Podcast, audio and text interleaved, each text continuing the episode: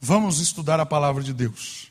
Nós estamos falando de parábolas, estamos falando de parábolas de Jesus, e a parábola de hoje é a parábola dos dois servos. Se você tem a sua Bíblia, abra comigo, Mateus 24, finalzinho do capítulo 24, que é o capítulo em que Jesus está falando abertamente do seu retorno e também da invasão de Jerusalém, destruição do templo, quando os romanos acabam com a cidade e com o templo, e Jesus usa isso, como a gente já viu nos últimos encontros nossos, que Jesus usa a primeira essa primeira fase como uma tipologia, um tipo da última fase.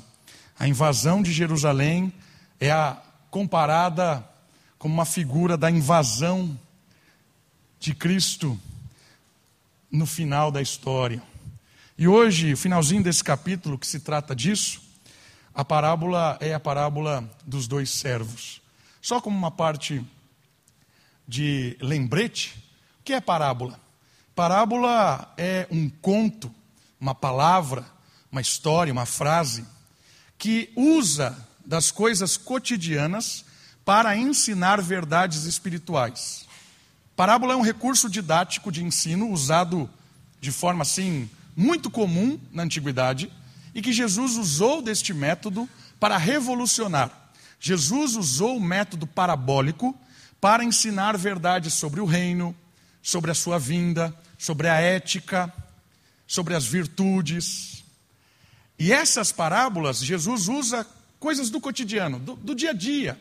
Hoje, aqui o exemplo são servos ou escravos, que talvez seja a melhor tradução para essa palavra aqui, é dulos, escravos.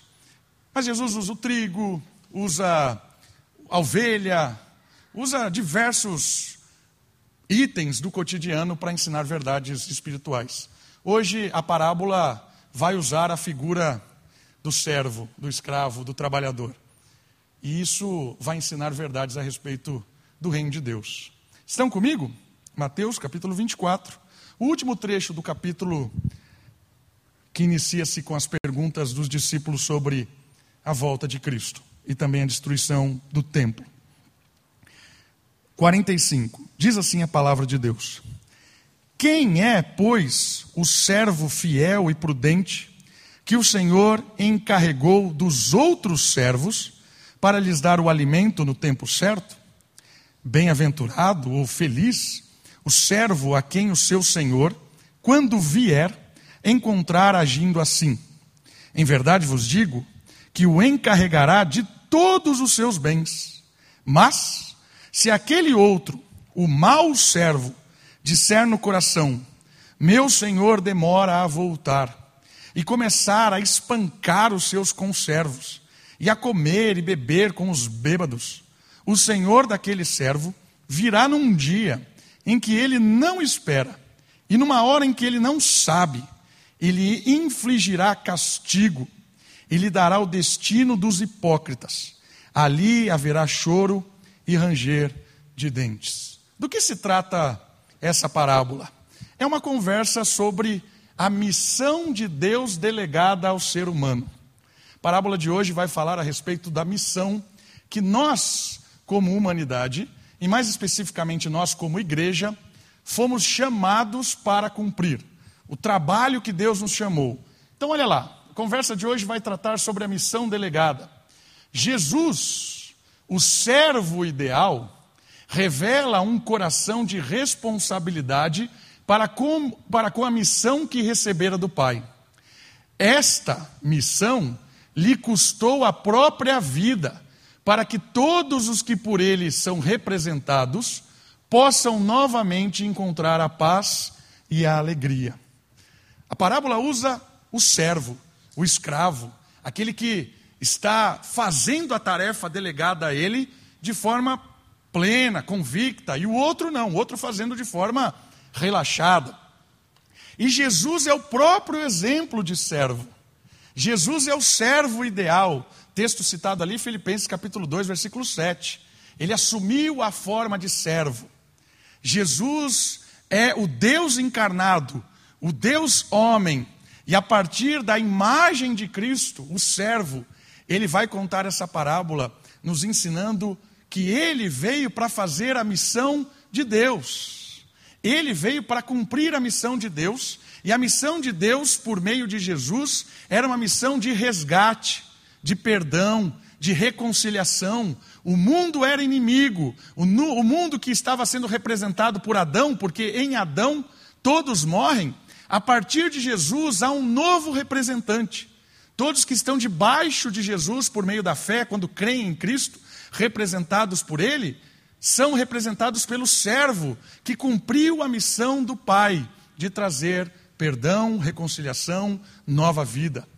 Jesus é o servo ideal. Ele foi obediente, obediente até a morte, morte de cruz.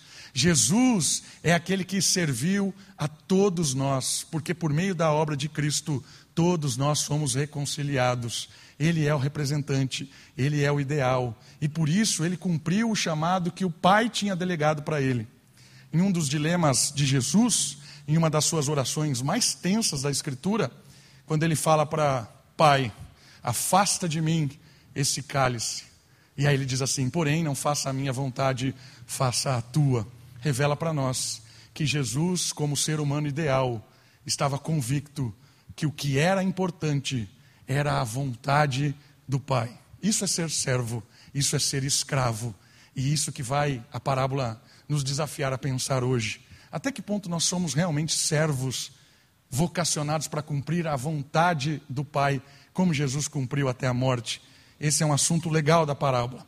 Uma outra questão interessante também de pensar nessa parábola, assim como o Pai delegou o Filho, o Filho delega o Espírito para que os, que, que, para que os seus possam continuar o ministério de reconciliação deste mundo. Paulo fala isso. O povo de Deus tem a tarefa de apontar a redenção, agindo como representantes justos onde são inseridos. Como o pai delega o filho para uma missão, e esse, esse delegar foi capacitado pelo Espírito, o Espírito de Deus agia em Cristo, uma obra da Trindade. Jesus envia o, o próprio Espírito, que agiu no seu ministério. Ele diz assim: Eu irei e enviarei outro consolador. Porque ele era um consolador, mas viria outro consolador, e esse outro consolador é o próprio Espírito de Deus, terceira pessoa da Trindade. Para quê? Para habitar nos que creem habitar naqueles que são salvos, habitar naqueles que são povo de Deus. Isso é o empoderamento do Espírito, para que continuem uma tarefa delegada por Deus. E a tarefa, Paulo chama do ministério da reconciliação, na segunda carta de Paulo aos Coríntios.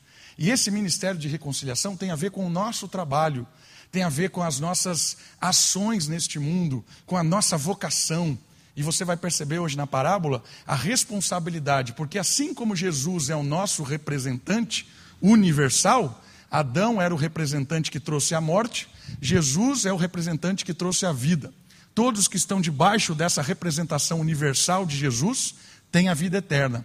Todos que estão debaixo da representação universal de Adão estão mortos eternamente. Por isso que Jesus nos tira dessa representação e traz para essa. Mas também existem as representações locais. E aí nós vamos falar hoje, a partir dessa parábola, você vai perceber que nós somos delegados a cumprir tarefas como representantes locais. E aí você vai ver como isso vai ser aplicado na própria parábola.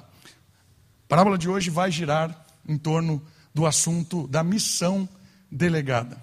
Vamos começar a olhar então, observar os, os tópicos dessa parábola. A parábola fala inicialmente sobre características do primeiro servo. O primeiro servo é o servo com duas, dois atributos, duas virtudes.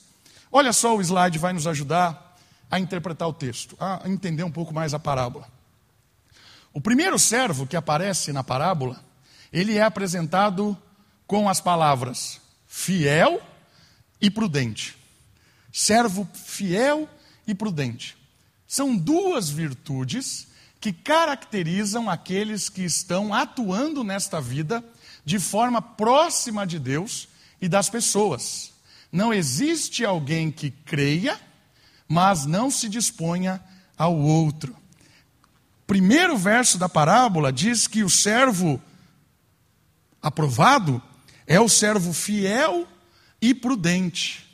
E essas duas palavras são muito legais porque elas têm essa dimensão: fidelidade, compromisso, obediência com o Pai, fidelidade, intimidade com Deus. E prudência tem a ver com o cotidiano. A palavra prudência tem a ver com a ação daquilo que eu contemplo. Porque às vezes a gente acha que a, a ideia de um, do povo de Deus, a ideia de ser crente, é apenas contemplar, adorar a Deus. Não, não é só isso. Porque a adoração a Deus gera prudência no nosso coração, sabedoria, né? astúcia, são palavras similares, e essas têm a ver com a nossa relação com o próximo, com as pessoas, com o cotidiano, com a nossa vida. Por isso não tem essa diferença. A vida com Deus e a vida no mundo. O meu dia a dia e a minha religião. Não tem essa separação. Isso é sagrado, isso é secular. Eu trabalho secularmente e venho na igreja. Não existe isso. Porque quem é fiel a Deus é prudente na vida. Quem adora ao Senhor e contempla ao Senhor e aprende do Senhor, age com amor, com compaixão, com piedade, com sabedoria no dia a dia. O servo aqui aparece com essas duas características que tem a ver com a intimidade com Deus e a disposição para com o próximo. Essas são duas características, duas virtudes dessa parábola que chama para a missão. Como a missão é de Deus, eu sou fiel a Deus. Como a missão é de reconciliação do mundo com Deus, eu sou chamado por Deus a agir com o próximo. Percebe? A missão é assim. É um L. Para cá e para cá. Algumas características deste servo.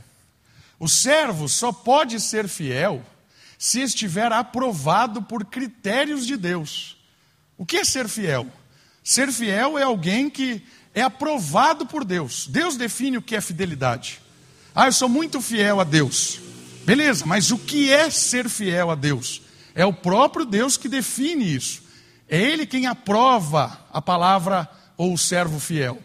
Isso ocorre, a fidelidade, por conhecimento e manejo da revelação divina. Então, o que é alguém fiel? Deixe o seu dedinho em Mateus e abre comigo. 2 Timóteo, capítulo 2. Aqui, Paulo vai orientar a respeito da fidelidade nas cartas pastorais, na segunda carta que Paulo manda a Timóteo, capítulo 2, verso 15. Olha só o que Paulo diz para o jovem pastor Timóteo. O que é ser fiel? Procura apresentar-te aprovado. Aprovado. Fiel, comprometido com Deus, diante do Senhor. Como obreiro, como servo, como alguém que cumpre a missão, que não tem de que se envergonhar, que maneja bem a palavra da verdade. Fidelidade tem a ver com o quanto eu amo a palavra de Deus, o quanto eu amo conhecer a verdade, manejar bem a verdade, citar a verdade, deleitar-se na verdade, confiar na verdade. E quanto mais eu amo a palavra, quanto mais eu amo a Escritura, mais eu amo a Cristo, porque Cristo é a palavra viva. E quanto mais eu aprendo, manejo com habilidade, quanto mais eu, eu me deleito na Escritura, mais aprovado eu estou. Por que aprovado? Porque esse relacionamento de amor por meio da Escritura, do Deus que se revela na Escritura, me dá condição de agir no mundo, me dá condição de testemunhar, me dá condição de dialogar, de reagir ao mundo. Não só agir como alguém que está fazendo a missão, mas também reagir aos ataques deste mundo. Quem maneja bem a palavra sabe lidar com os ataques do inimigo, sabe lidar com temor a Deus, com confiança, não se desespera, com temperança. É uma palavra bonita que aparece ali nas descrições do presbítero. Temperança significa alguém estável, que não é um completamente desnorteado de emoções com as coisas que acontecem. É alguém que confia. Isso tem a ver com fidelidade à palavra. O que é alguém fiel, então? É alguém que conhece a palavra, é alguém que ama a palavra, é alguém que se debruça a palavra, é alguém que quer que a palavra faça parte da sua vida. E a outra característica, quando eu estou vinculado com Deus assim pela palavra, a outra característica, como a gente já falou, ela tem a ver com a nossa ação assim, na vertical. E aí a palavra é prudência.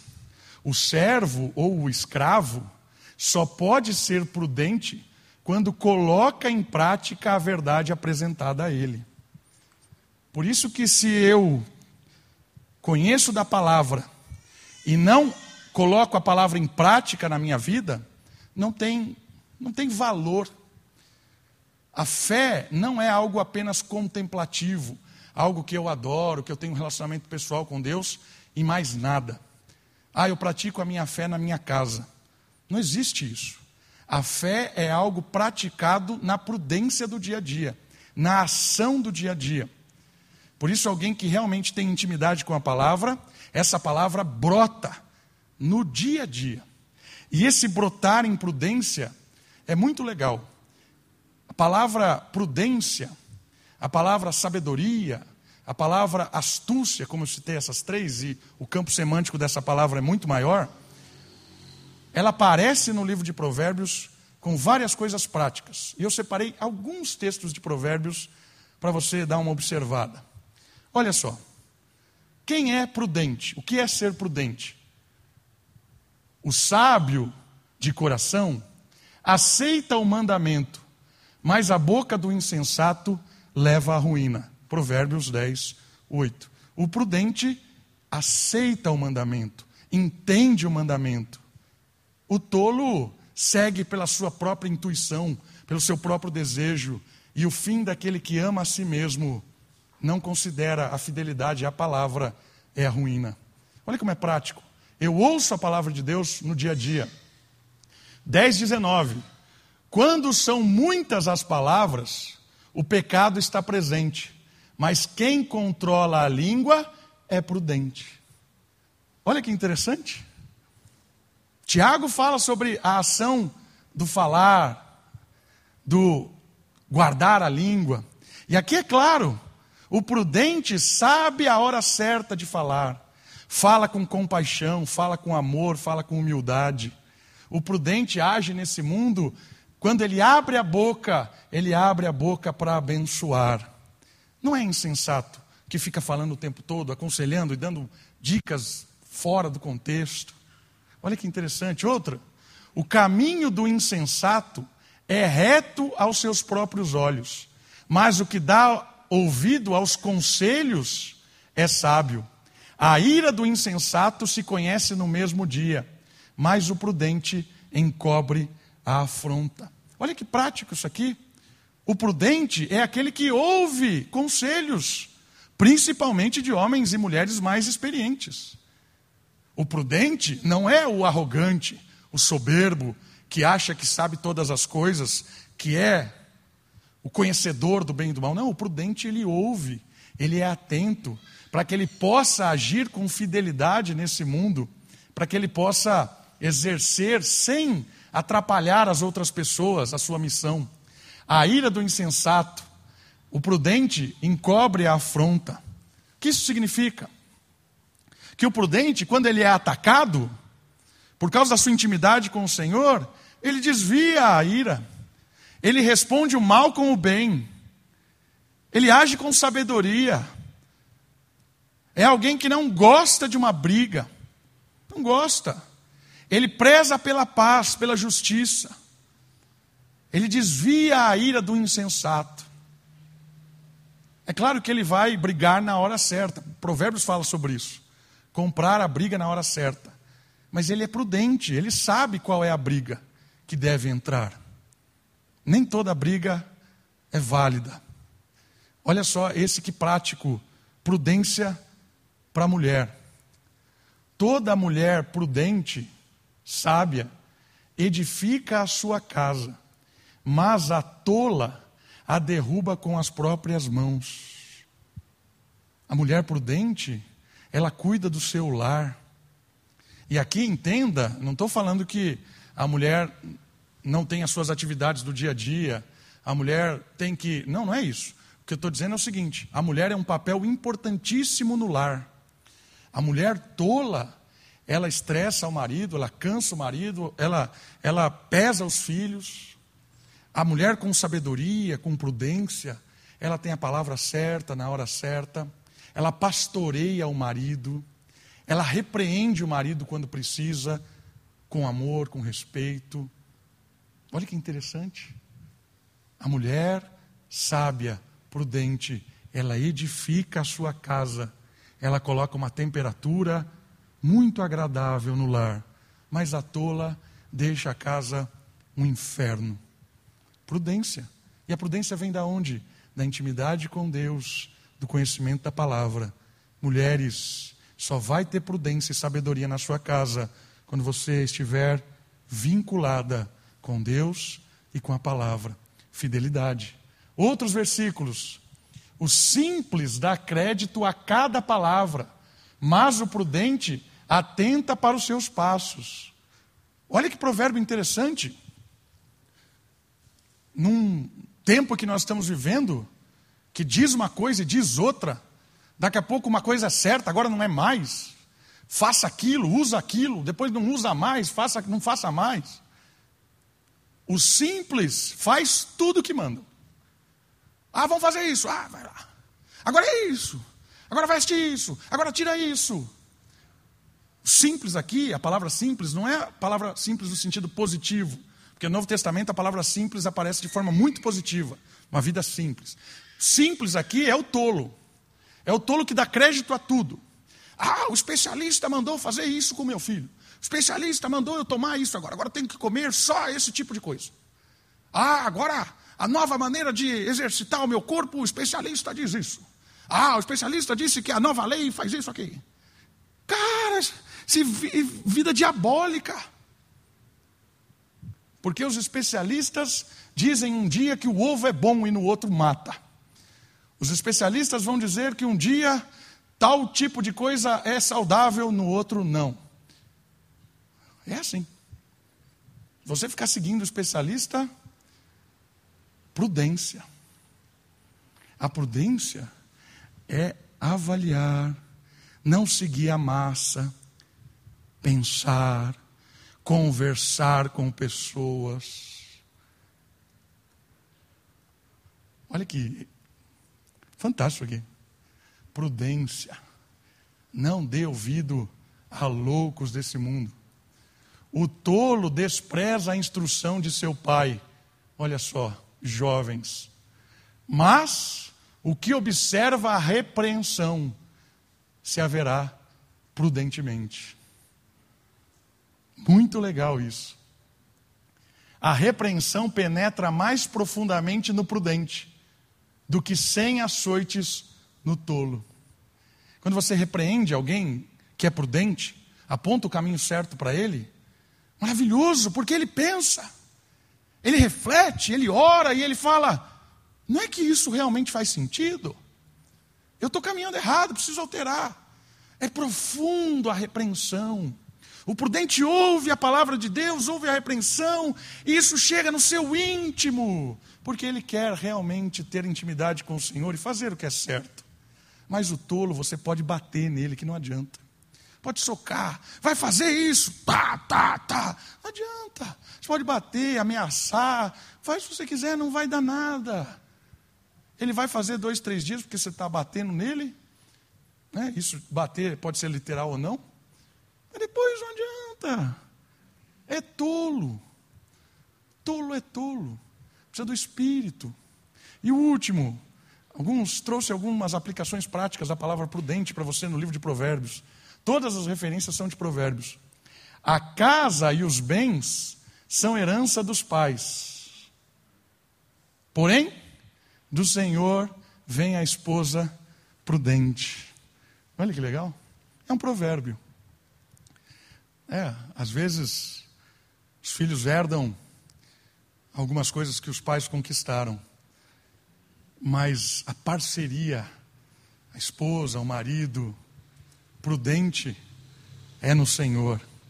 Por isso, se você não é casado ou casada ainda, ore e procure alguém prudente. Isso vem do Senhor. Seja e queira ser prudente. Conheça a palavra, fiel, e busque alguém prudente. Não existe ninguém certo um para o outro. Ah, estou orando para Deus mandar um, alguém certo para mim. Pare de orar por isso, porque não existe pessoas certas, só existe pessoas erradas. Todo mundo é errado para todo mundo. Qual é o segredo? O segredo é fidelidade a Deus e interesse em agir com prudência. É isso. Os errados que se submetem à palavra, os errados que sabem pedir perdão, os errados que sabem que é a graça que sustenta. Então, ore a Deus, você que ainda é solteiro, está aí orando por alguém, ore pelo errado humilde, ore pelo errado quebrantado, porque ninguém é certo para ninguém. Porque você e eu não somos certos para ninguém. A prudência é que faz alguma coisa dar certo. Então, olha que legal, essas duas palavras são muito práticas desse texto, dessa parábola. O servo fiel e prudente é o servo chamado por Deus para exercer o ministério da reconciliação nesse mundo, para apontar para esse mundo como viver. E aí, olha que legal. A primeira coisa que aparece logo em seguida, depois das características do servo, é a missão. 24, 45 ainda. Fiel e prudente. E aí vem a missão. Que o Senhor encarregou dos outros servos, para lhes dar alimento no tempo certo. O que essa parábola está nos ensinando sobre a missão? Há uma missão representativa de Deus para todo mundo. O mundo existe a partir da representação universal, como a gente falou, de Adão ou de Cristo, e as representações locais. Aqui estamos falando de servos, cada um de nós é representante em algum contexto específico. Jesus é o representante do reino e nós somos os seus agentes de justiça em cada esfera social que a gente atua. A parábola está dizendo assim: você é servo, eu sou servo. Fomos chamados para exercermos a nossa, a nossa tarefa como servo para com outros servos. Ele nos encarregou outros servos. E esses outros servos dependem do nosso alimento, do nosso cuidado, do nosso, da nossa ação. Isso quer dizer que todos nós somos representantes locais do reino. O que isso quer dizer? Olha lá, vou tentar explicar para você o que isso quer dizer. Nós somos servos. E a sociedade tem várias esferas. E nós, como servos, estamos em várias esferas todos os dias. Então, agora, nesse momento, nós estamos nessa esfera esfera de igreja. E o que significa isso? Nós nos reunimos aqui para cumprir uma missão, para adorar a Deus, para edificar edificação mútua, para sairmos daqui animados, corajados, repreendidos. E aqui tem um representante.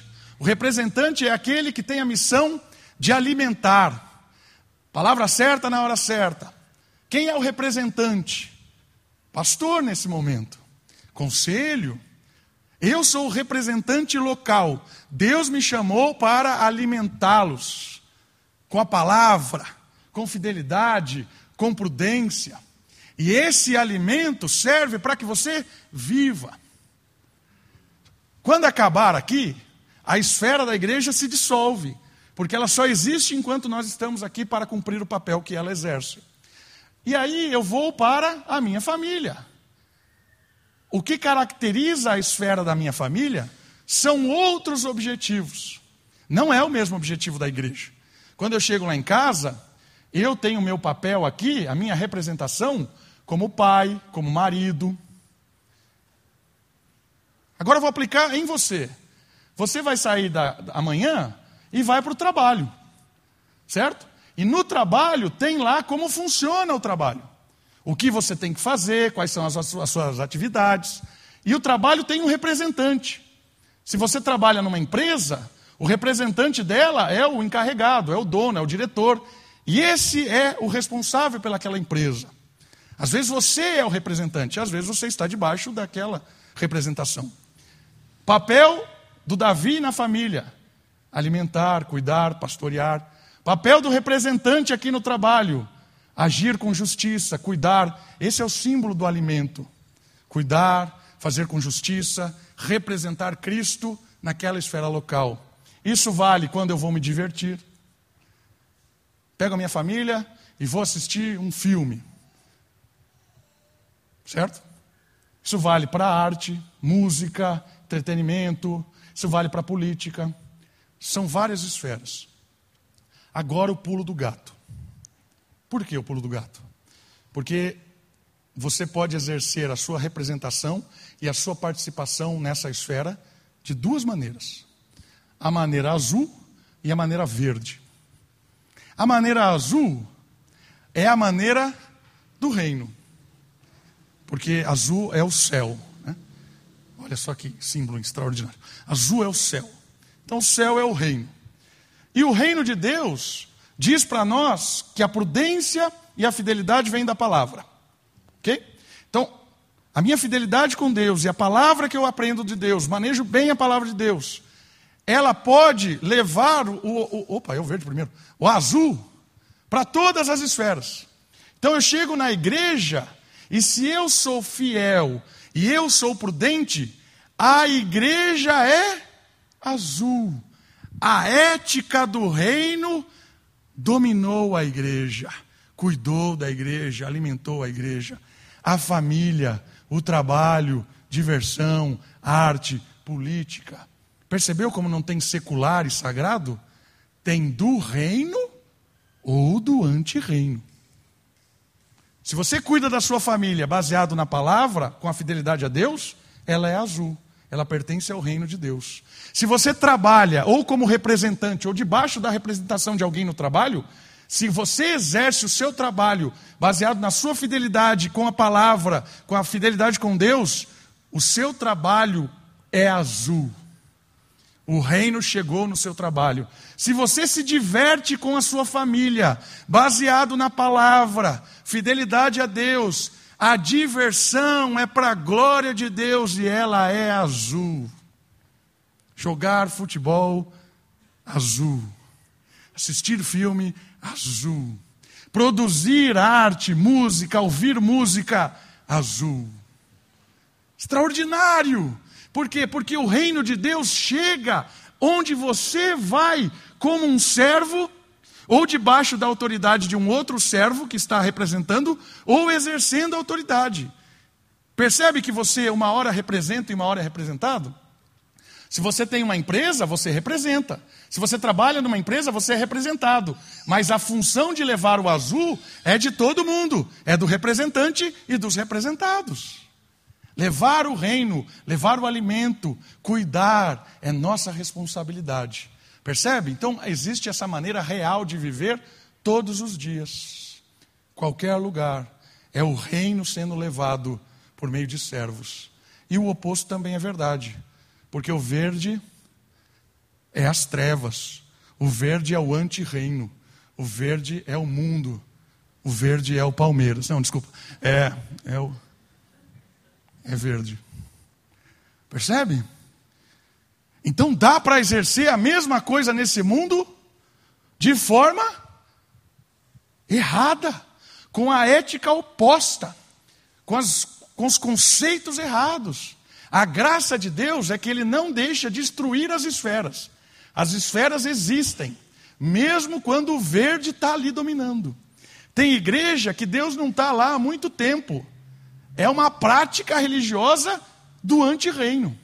Aqui é alimento ruim, é adoração ruim, é tudo ruim, o capeta dança e tudo mais. pinta a igreja. Né? Percebe? Na casa, no trabalho, na diversão. Entende como é o nosso papel? O pai da família, o representante da família aqui, é seu potencial aplicar a ética do reino, fidelidade ou a do antirreino. Percebeu como isso é, isso é prático? Entendeu como não existe vida secular? Não existe. Ou você vai viver nas dimensões, nas esferas dessa sociedade, aplicando a ética azul do reino, ou a secular do antirreino. Secular significa a do século, a do mundo. Você trabalha secularmente? Se você trabalha secularmente, eu quero dizer para você: pare. Amanhã você não trabalha mais secularmente. Você vai trabalhar com a ética do reino. Eu trabalho de forma real. Eu tenho uma missão delegada. Deus me delegou para ser pedreiro, doméstico, médica, enfermeiro, dono de casa real, com a ética do reino, fiel à palavra, fiel a Deus. O reino chega quando você chega. E quando o reino chega, as trevas se afastam. Que o seu comércio seja azul. Que a sua casa seja azul. Que a sua diversão, o seu entretenimento, as suas viagens, as suas risadas, as suas piadas, a sua arte seja azul. Essa é a ideia da missão. Deus nos chamou para tornar esse mundo azul. Isso é expandir o reino. Quando ele voltar, ele vai implantar o reino em definitivo. E é isso que o texto fala logo em seguida. Ele fala das recompensas ou das retribuições do servo. Versículo 46. Bem-aventurado o servo a quem o seu senhor, quando vier, encontrar agindo assim, exercendo a ética do reino. Em verdade vos digo que o encarregará de todos os seus bens. Ele é fiel para retribuir. Olha só que interessante. Lutero, quando capinava, lá exercia sua tarefa diária, foi questionado o que ele faria se naquele momento ele soubesse que Jesus voltaria hoje. Estava lá capinando, e aí veio alguém e falou assim: se você soubesse que Jesus, Lutero, voltaria hoje, o que você faria? A resposta de Lutero: Ah, eu não escrevi. Mas ele responde assim: continuaria fazendo a mesma coisa. Por quê? porque eu estou expandindo o reino capinando.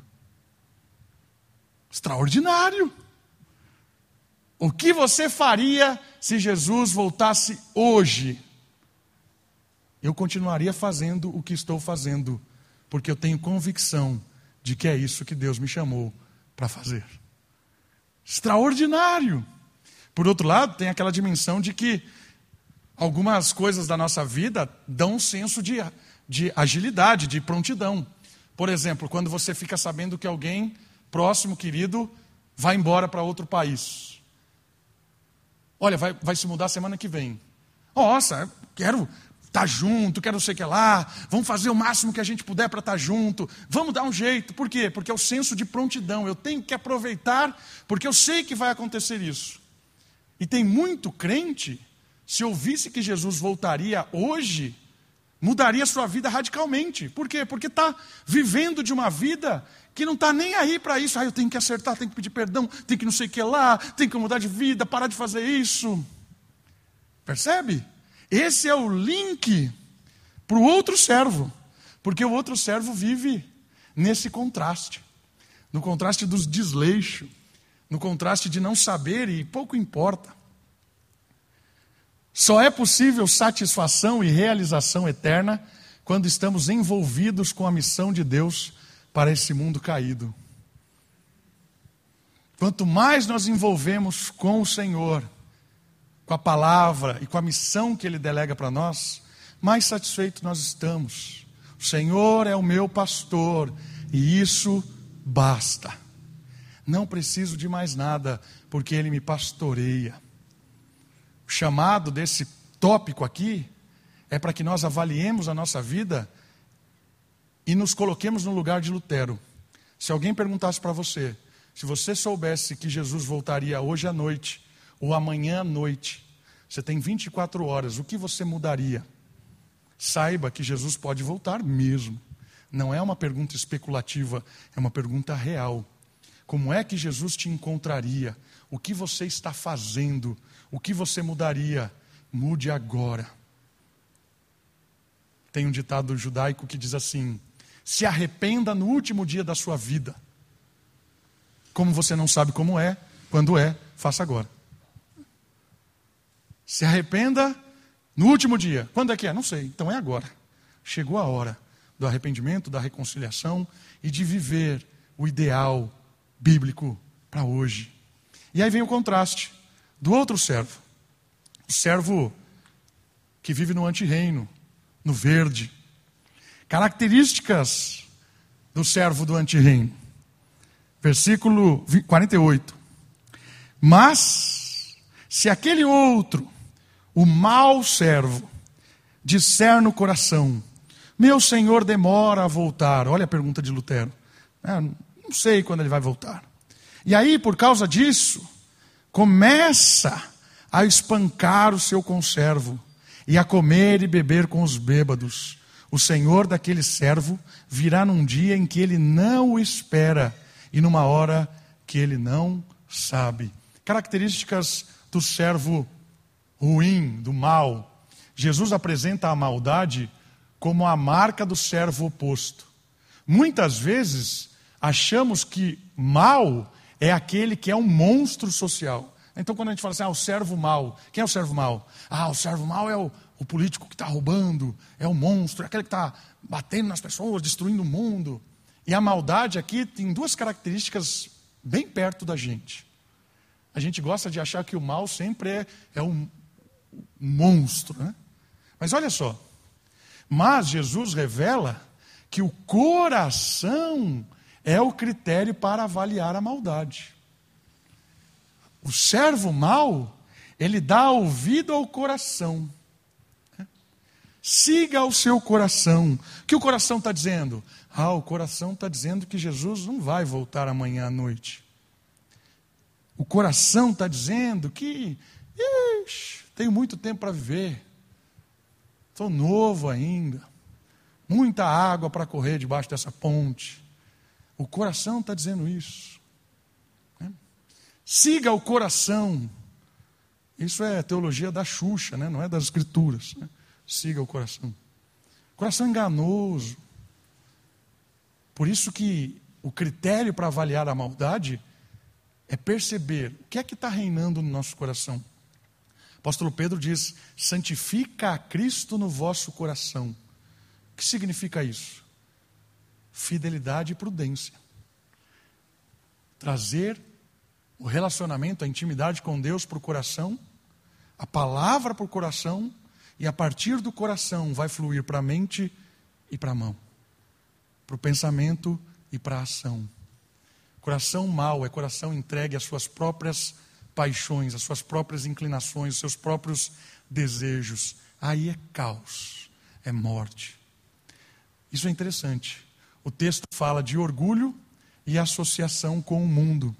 Orgulho por quê? Porque o representante aqui que leva em conta apenas o seu coração, ele vai bater nos conservos.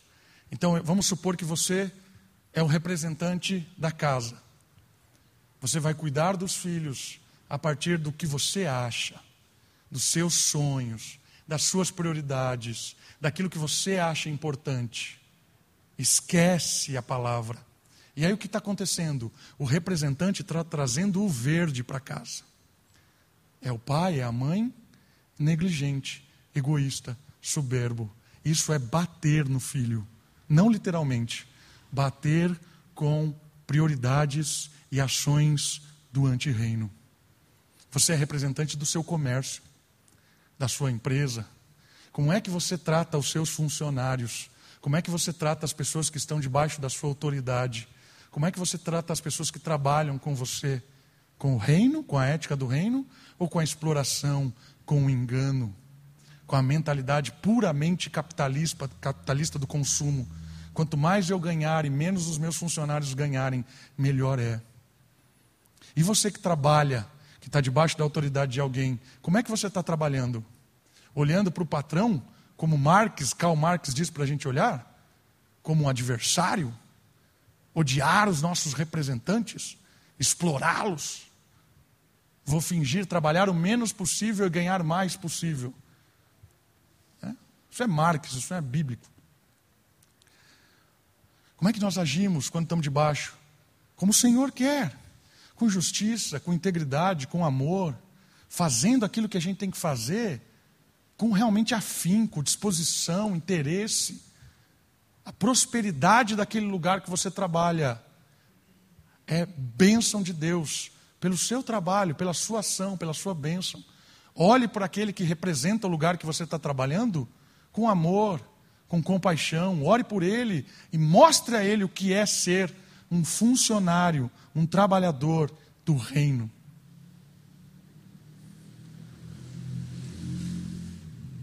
E aqui, além desses exercícios, né, tem todos os campos que você pode aplicar, falamos do trabalho e da família, mas você pode aplicar isso em qualquer lugar. Na igreja, por exemplo. Né? Contraste muito forte é, a respeito de pastores e presbíteros na Escritura é aquele que é piedoso e aquele que é ganancioso. É aquele que quer ficar rico e aquele que quer pastorear, cuidar, morrer pelo rebanho. Esse é o contraste, esse é o representante da igreja. E também tem os representados da igreja. Como é que Hebreus fala dos representados? Olhe para os seus líderes e dê alegria a eles. Não motivo de ficar gemendo pela sua rebeldia, imoralidade, encheção de paciência. Então a Bíblia trabalha com os representados e com os representantes, para que a ética real seja exercida em todo o âmbito daquela esfera. E a outra palavra, além da representação, né, o espancar os conservos, a outra é comer e beber com os bêbados.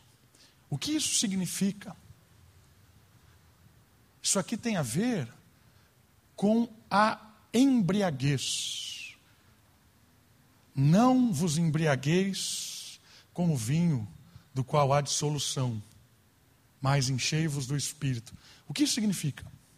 Significa que aqui a embriaguez é um sinônimo de perder a sensatez da missão, estar completamente iludido e levado pelos outros.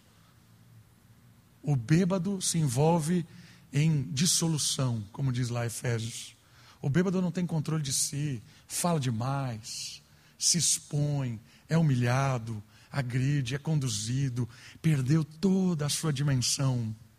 E tem muita gente que nunca botou uma gota de álcool na, na, na sua boca e é bêbado nesse mundo. Bêbado de alegria pelas coisas que o mundo oferece, bêbado de satisfação no trabalho egoísta, explorador, bêbado na injustiça, bêbado no prazer fora das coisas de Deus, bêbado em tantas coisas que alegram o coração, porque a bebida entorpece o coração da falsa alegria, da falsa sensação de poder, da falsa sensação de prazer, e é uma embriaguez dominada pelo orgulho, pela soberba, pelo prazer ilícito, pelo próprio diabo, que é o pai da mentira. O servo que esquece, colocou o coração no esquecimento da volta de Cristo, ele se embriaga fácil nesse mundo. Se embriaga com coisas bobas é uma boa observação para sondarmos o nosso coração. O Senhor daquele servo virá num dia em que ele não espera e numa hora que ele não sabe. Por isso, meu irmão, minha irmã, é hora de avaliar o coração, é hora de sondar, é hora de arrepender-se, E arrependimento envolve deixar e mudar. Mudar, converter-se do caminho. Andava para cá, agora vou andar o oposto. Inverter prioridades. Porque Deus não se cansa dos nossos recomeços. Deus se alegra com todas as vezes que nós decidimos começar de novo, nos envolver, clamar pela ética do reino. Buscai, pois, em primeiro lugar o reino de Deus e a sua justiça, e todas as demais coisas vos serão acrescentadas. Você crê nisso? Viva assim. E por último, ele termina dizendo a respeito da recompensa do segundo servo. E olha o 51, que forte que é isso. Ele infligirá castigo e lhe dará o destino dos hipócritas. Ali haverá choro e ranger de dentes. Já falei demais, agora que eu olhei no relógio, me empolguei. Vou ler só para vocês a recompensa. Tem uma frase do Matthew Henry. Aqueles que escolheram o mundo como sua porção nesta vida, terão o inferno como sua porção na outra. Olha que forte. Naquele dia não haverá espaço para a hipocrisia, pois o Senhor conhece o coração um destino de choro e tristeza debaixo da ira de Deus. Hoje é o dia. Mensagem não é uma mensagem condenatória, ao contrário, é uma mensagem positiva, de alerta. Deus quer te usar na missão. E quanto mais você se envolver na missão, na sua casa, no seu trabalho, na sua vida diária. Quanto mais você estiver perto da missão, com fidelidade e prudência, mais satisfeito você virá, viverá. Com alegria, com satisfação, com prazer, com a verdadeira energia da vida que brota do Espírito, brota de quem é fiel, brota de quem é prudente, brota de quem ama a Deus. Por isso a mensagem se encerra com um texto forte mas com uma esperança a esperança de que nós podemos estar próximos de Deus e experimentar da verdadeira alegria do alto. Vamos orar? Baixe sua cabeça, olhe ao Senhor, louve a Ele e clame para que nós possamos estar cada vez mais envolvidos na Sua missão. Tenha misericórdia de nós, ó Deus. Obrigado, ó Pai, pela Tua palavra. Obrigado, Pai, porque o Senhor é quem nos busca, o Senhor é quem nos encontra, o Senhor é quem perdoa os nossos pecados, que nos refaz. Obrigado, ó Deus, pela tua missão, que nós possamos nos encontrar agindo na sua missão, que nós possamos, ó Pai, ser obediente, levar a tua palavra onde quer que nós estejamos hoje, amanhã e essa semana. Que hajam, ó Deus, pessoas transformadas por meio da pregação do teu evangelho, que acontece pelo nosso falar, pelo nosso testemunhar. Tenha misericórdia de nós, obrigado pela nossa comunidade. Te louvamos, te adoramos e queremos cultuar ao Senhor sempre, no nome do nosso Salvador Jesus Cristo. Amém.